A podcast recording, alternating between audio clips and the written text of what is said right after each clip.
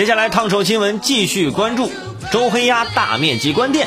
微博热搜第十八位，抖音热度两颗星。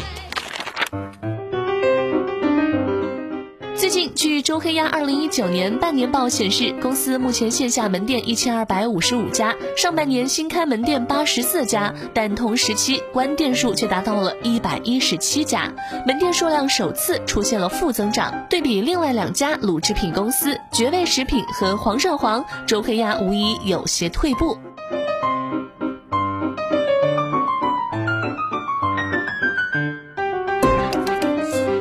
自从大家爱上了卤鸭脖，我现在在公园里都不能看到天鹅。我看到这么长的脖子，我就抑制不住自己。哼，所以既然还有这个市场，我觉得周黑鸭呀不用伤心。虽然门店数量负增长，如果你算上假冒的洲际黑鸭、周大鸭和洲际黑鸭王，你绝对是中国卤味王啊！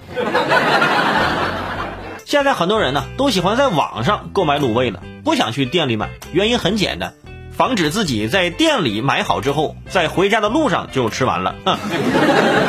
这些卤味店通常都很贴心的，